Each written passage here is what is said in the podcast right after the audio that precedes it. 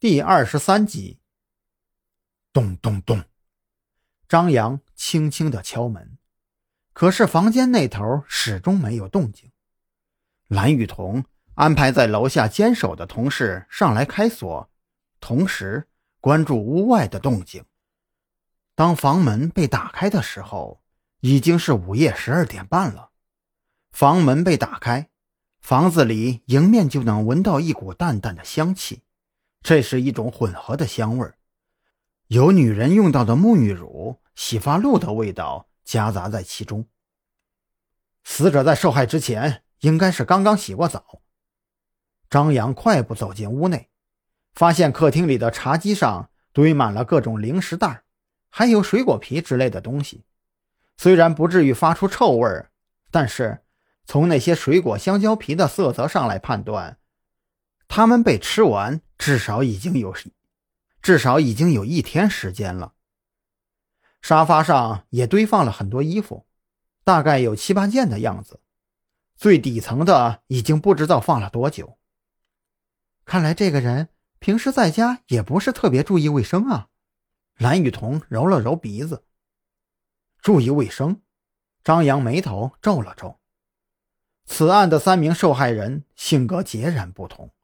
这是凶手有意为之，还是有什么巧合？而且从这名叫蔡鑫的死者履历上来看，他与前两位报案人之间更不可能有什么交集。洗澡间的门依然是开着的，房间的墙壁上还有很多的蒸汽。死者一定是刚刚洗完澡就被害了。这个案发现场比第一个有价值的多。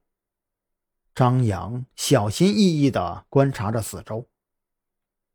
他走到洗手台旁，旁边的架子上依次摆放着牙膏、牙刷、洗手液、洗发水，还有洗面奶，排列起来很是整齐。可是，为什么洗发水会被摆放在这里？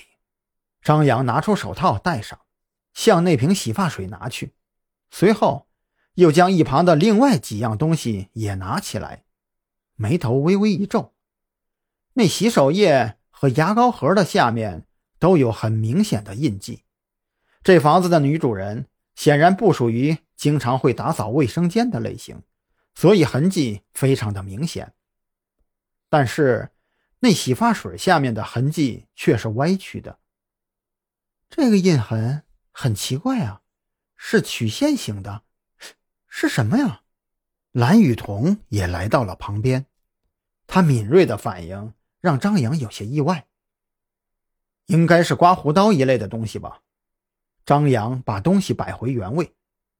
这里曾经有男人住，或者几分钟前那个人就在这里。张扬后退了两步，目光从地上扫过，地板不久前被人拖过，速度很快。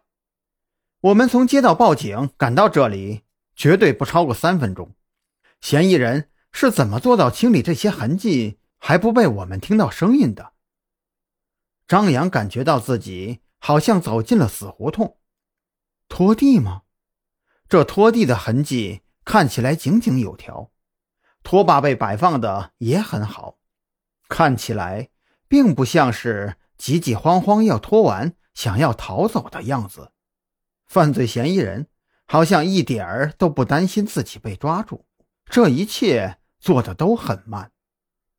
但是，当真能慢得起来吗？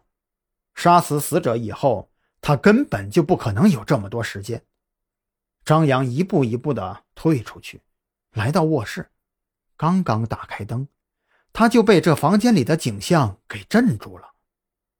这房间里的灯是紫色的。